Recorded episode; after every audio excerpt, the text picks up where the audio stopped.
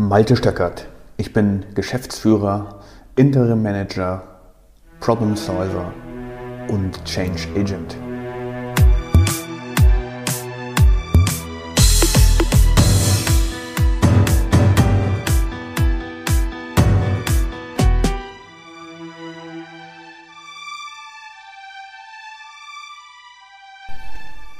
In der heutigen Podcast-Episode geht es um das Thema Anfangen und dann wieder aufhören.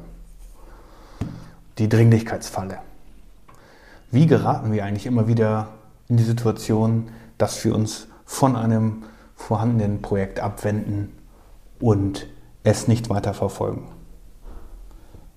Für mich ein sehr spannendes Thema, weil ich immer wieder sehe, auch bei mir selber, in meinem eigenen Unternehmen, dass es dazu kommt, dass Projekte angefangen werden und mit großem Enthusiasmus auch begonnen werden, aber irgendwann, wenn die erste Euphorie wegfällt und von einem abfällt, dann scheinen wir irgendwie nicht mehr ganz genau zu wissen, wie es weitergehen soll.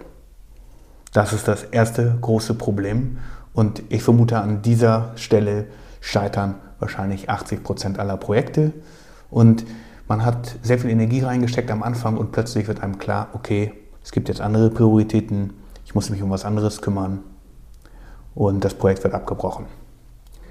Ganz großes Problem ist hier das Thema Dringlichkeit. Plötzlich rücken andere Sachen in den Vordergrund, seien es spezielle Kundenwünsche, seine spezielle Mitarbeiterwünsche, seien es Wünsche von Kollegen und so weiter und so fort. Der dahinterliegende Grund ist, dass wir die Lust an dieser einen Sache verlieren weil es äh, mit der Zeit langweilig wird und er langweilig geworden ist. Und dann schauen wir ganz schnell nach neuen Ablenkungen. Das kann alles Mögliche sein.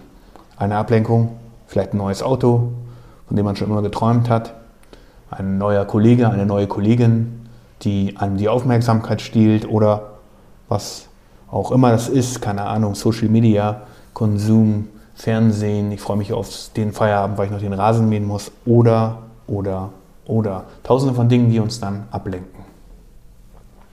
Und die Arbeit wird einfach nicht da erledigt, wo die Euphorie entsteht.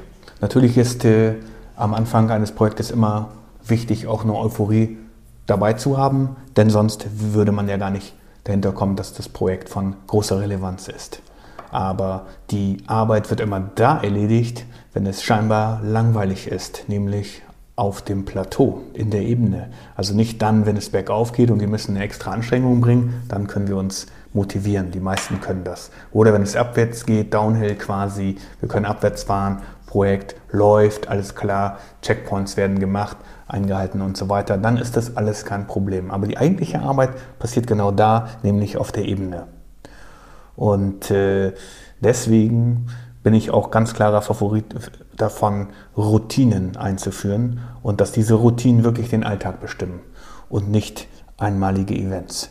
Auf einmaligen Events kann man die Energie tanken und das machen auch viele. Die gehen dann zu Seminaren, lassen sich was vom Referenten erzählen, wie du in drei Tagen zu einer Million kommst oder was auch immer dort für Seminartitel in der Welt rumgeistern. Aber auf jeden Fall lösen diese Seminare eben dann eine riesengroße Euphorie aus bei den Beteiligten. Und wenn die Beteiligten dann nach Hause gehen, und das habe ich auch, wie ich genug bei mir selber erlebt, kaum ist man zu Hause angekommen, hält die Euphorie vielleicht noch ein, zwei Tage an, aber dann ist sie eben verschwunden. Und was habe ich dann aus dem Seminar mitgenommen? Richtig, in den allermeisten Fällen nicht wirklich was Bleibendes und eben nicht etwas, was nachhaltig wirkt und eben auch leider nicht etwas, was mir irgendwie im täglichen Arbeiten hilft. Also, das heißt, der Event bleibt an sich vielleicht in schöner Erinnerung und man hat sich toll ausgetauscht mit anderen, die an ähnliche Problemstellungen haben. Aber an dem eigentlichen Problem, an der Aufgabe hat man noch gar nichts gemacht. Eine schöne Erinnerung, aber das ist dann auch schon. Aber was ist denn jetzt eigentlich so schwer daran, einen eingeschlagenen Weg festzuhalten. Uns beschleichen Zweifel, ob das Projekt, das wir ausgewählt haben, wirklich noch sinnvoll ist bei den ersten Hürden. Wenn wir es, wollen wir es wirklich noch ins Ziel bringen? Es ist doch noch so lange hin, bis wir das Ziel erreichen. Der Horizont, meiner wegen in zwölf Monaten, kann nicht richtig gesehen werden. Wir versetzen uns nicht richtig in das Gefühl hinein, was wäre denn, wenn wir das wirklich erreichen würden. Und das ist auch sehr, sehr schwierig, weil auch das löst dann wieder nur eine Euphorie aus Und äh, hier haben Hirnforscher nachgewiesen, dass wenn man sich in den Zielzustand versucht reinzuversetzen, dann findet man ganz viele Entschuldigungen dafür, warum man die Arbeit, die heute dafür nötig wäre, in der Routine, auf der Ebene, auf der Plattform nicht zu erledigen ist. Denn man hat ja quasi schon das Ergebnis geistig vorweggenommen. Ja, andere sehen das anders, aber bei mir trifft das auf jeden Fall so zu. Und jetzt gibt es auch noch so viele Dinge, die dafür zu erledigen sind. Ist das echt notwendig? So, und so startet man eigentlich in die Spirale, in das Negative. Und scheinbar kommen wir da auch nicht wieder raus. Und jetzt kommt das Event dazu, dass es ein anderes Produkt gibt, dass es ein anderes Projekt gibt, dass es eine andere Entwicklung gibt, auf die wir plötzlich raufspringen sollen, vielleicht getrieben von unserem Vorgesetzten oder vielleicht auch, weil wir die Lust eben an diesem einen Projekt verlieren und schon sind wir raus. Und natürlich ist die Erwartungshaltung enorm hoch, wenn man mit Euphorie gestartet ist, dann auch erste Projekterfolge zu sehen. Wir wollen endlich Ergebnisse sehen. Und wenn die sich nicht einstellen, dann frustriert es uns.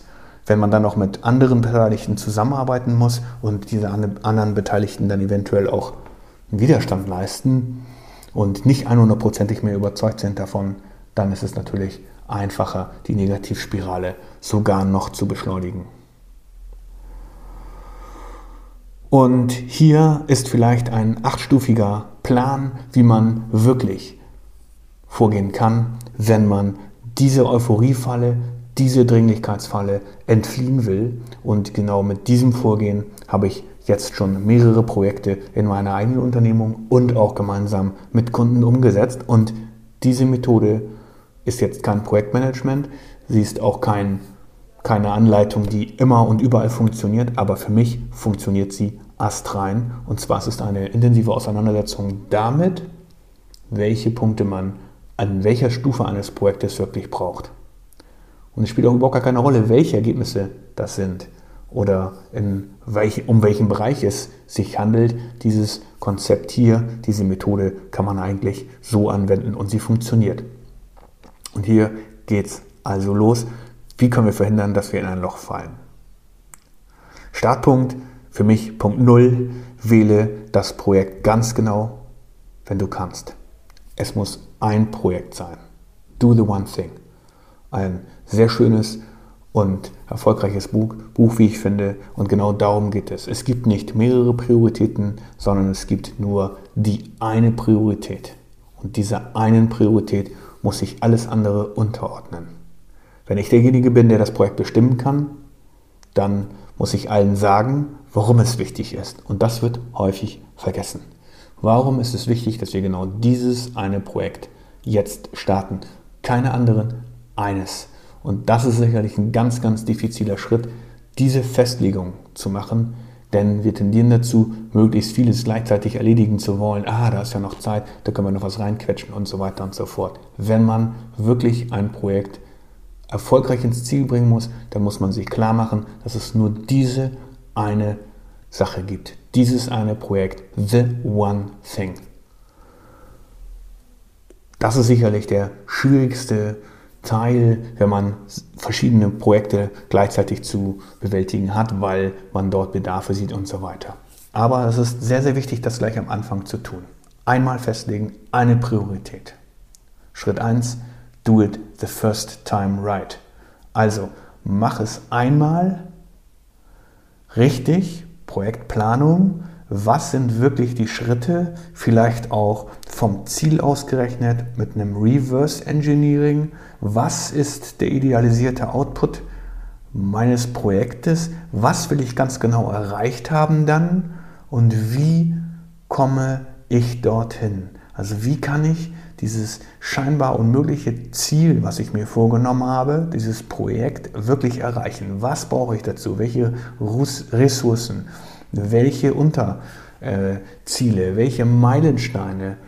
Wie viel Zeit? Und so weiter und so fort. Und wenn ich das von Anfang an so genau wie möglich mache, vom Ziel aus gedacht zurück, was müsste erledigt sein, damit Meilenstein XY kurz vorm Ziel erreicht ist? Was bräuchte ich? Welchen Zustand bräuchte ich dann?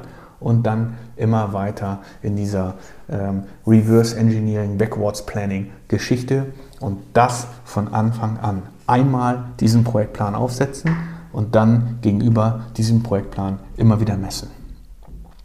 Als zweiten Punkt, führe eine Routine ein, die täglich erledigt werden muss. Kleine Schritte bringen viel mehr, als einmal den großen zu machen. Wirklich, es ist ein tägliches Arbeiten auf der Ebene in Routinen. Jeden Tag fünf kleine E-Mails absetzen zum Beispiel könnte eine Routine sein. Und dann wirkt das Ganze nicht mehr so groß, sondern ich habe heute einen kleinen Schritt gemacht. Ich habe die Routine erledigt. Damit habe ich nicht nur ein kleines Erfolgserlebnis, nein, ich bin auch noch auf meinem Projekt ein kleines bisschen weitergekommen. Häufig denken wir aber nur an die großen Schritte. Ich müsste jetzt das haben, um dann jenes zu bekommen. Das ist Großdenken und macht keinen Sinn auf der Ebene des Projektes. Drittens, unterscheiden zwischen der Dringlichkeit und der Wichtigkeit. Und das ist, glaube ich, wohl die häufigste Falle, die direkt ins Verderben führt und die das Projekt sofort beenden kann. Wenn wir uns immer wieder klar machen, warum die Aufgabe, warum das Projekt wichtig ist, warum die Tagesroutine, die wir eingeführt haben, heute wichtig ist, weil wir das Projekt erledigen wollen. Dann wird es etwas. Wenn wir uns aber von dringlichen Dingen wie zum Beispiel Kundenbeschwerden, Anrufe, alles mögliche andere ablenken lassen, ja, dann sind wir eben in der Dringlichkeitsfalle. Und wir vergessen, wie wichtig das andere war, nämlich das eine Projekt, und schon sind wir wieder einen Schritt weiter auf der negativen Spirale. Viertens, messe, was du tust. Warum messen? Und zwar ganz genau gegen den Projektplan, weil ohne Messung ich nicht feststellen kann, wo stehe ich denn gerade. Und gerade in der Ebene ist es schwierig, zu sehen, was hinter einem liegt. Dafür muss man sich zwar nur umdrehen, aber die wenigsten tun das. Man müsste sich umdrehen und sagen, okay, auf meinem Plan, den ich hatte, stehe ich jetzt ganz genau hier und mit meinen täglichen Routinen, mit dem einen Schritt, den ich jeden Tag gemacht habe, bin ich inzwischen schon hier angekommen. Super Erfolgserlebnis an und für sich. Aber die wenigsten tun es, denn sie sind frustriert, dass es noch so weit auf der Ebene zu gehen ist. Fünftens, Kontrolliere, ob du das Ergebnis hast, das du wolltest. Ganz interessanter Punkt. Wir werden meistens nicht ganz genau das bekommen, was wir uns vorgenommen haben. Und das ist das Learning daraus. Es macht auch absolut Sinn, dass wir auf dem Weg eventuell einmal nach links, einmal nach rechts, zwei Schritte wieder nach links gegangen sind. Und das ist auch in Ordnung. Was machen wir dann? Ganz genau. Wir passen einfach den Plan nochmal an an die neu gewonnenen Erkenntnisse. Denn diese Erkenntnisse sind das, was wirklich wichtig ist in der Ebene mitzunehmen. Die Erkenntnisse darüber, was wir wirklich erreicht haben und die Erkenntnis darüber, wie nah das Ziel schon gekommen ist oder rückblickend, wie weit wir schon gegangen sind. Kontrolle, sehr wichtig. Punkt 6. Wenn von außen Neues herangetragen wird, dann muss man immer abwägen, ob das wirklich wichtig ist oder dringlich ist. Okay, das sieht so ähnlich aus wie der Punkt 3, nämlich die Unterscheidung zwischen Dringlichkeit und Wichtigkeit. Ist es wirklich dringend, dass ich heute den Kunden zurückrufe? Ist der Ärger so hoch, dass der Kunde unbedingt einen Rückruf will? Oder ist es nicht besser, diese eine Stunde, die ich mir in die tägliche Routine vorgenommen habe, um das große Ziel zu erreichen, aufwende? Immer wieder unterscheiden, ist es dringlich oder ist es wichtig, was von außen an mich herangetragen wird? Braucht es wirklich Aufmerksamkeit oder kümmere ich mich um meine Tagesroutine? Punkt 7. Mache dir nochmals klar, dass dieses Projekt zu dem einen wichtigen strategischen Ziel für die kommende Periode erklärt wurde. Wenn du dieses Projekt, dieses eine Projekt erreichst, dann ist es eine Top-Leistung, weil du ein strategisches Ziel erreicht haben kannst. Deswegen kann dieses eine Ding auch immer nur ein strategisches Ziel sein. Und achtens, und jetzt wiederhole ich mich, wiederhole die täglichen Routinen und mache einmal in der Woche einen Check-up der Ergebnisse. Und du wirst feststellen, dass du weitergekommen bist. Ich wiederhole, null. Wähle das Projekt ganz genau und wähle wirklich nur ein Projekt aus. Zwei, do it the first time right. Mache deinen Projektplan so genau wie möglich und möglichst im Reverse Engineering. Zwei, führe eine Routine ein, die du täglich erledigen musst und die dich auf dem Pfad weiterbringen wird. 3. Unterscheide zwischen Dringlichkeit und Wichtigkeit. Was ist wirklich wichtig? Nämlich das Projekt. Und dringend sind die allerwenigsten Dinge. Viertens, messe, was du tust, also hab irgendwo eine Kontrolle da drinne. Und dann fünftens, kontrolliere, ob du die Ergebnisse hast, die du willst. Und wenn sie nicht da sind, dann frage dich, was kannst du tun, um zurück auf den Pfad zu kommen? Oder ist der Pfad nicht mehr so wichtig und du müsstest eventuell nochmal deinen Projektplan an der einen oder anderen Stelle umschreiben? Sechstens, wenn von jemand von außen etwas Neues von dir will, dann überlege dir, ob du das wirklich brauchst, ob das wirklich so dringend ist oder ob dein Projekt nicht wichtiger ist. Siebtens, mache dir nochmals klar, dass dieses Projekt das eine strategische Ziel hat und es soll dir in der kommenden Periode helfen, die Ergebnisse zu erreichen, die du haben willst. Und achtens, wiederhole die täglichen Routinen und mache diesen Check-up einmal die Woche. Gucke wirklich dir an, was du für Ergebnisse hast. Mit diesem Vorgehen kann man zum Beispiel Prozesse einführen, lieber Hörer, denn das Ganze ist ein Prozess in acht Schritten heruntergebrochen, wie man ein Projekt, das wirklich von strategischer Bedeutung ist, einführen kann. Wenn du mehr darüber wissen willst, schreibe mir doch einen Kommentar oder frage mich direkt auf LinkedIn, hier, E-Mail, wo auch immer du mir etwas hinterlassen möchtest. Ich hoffe, liebe Hörer, dass dir diese Folge gefallen hat.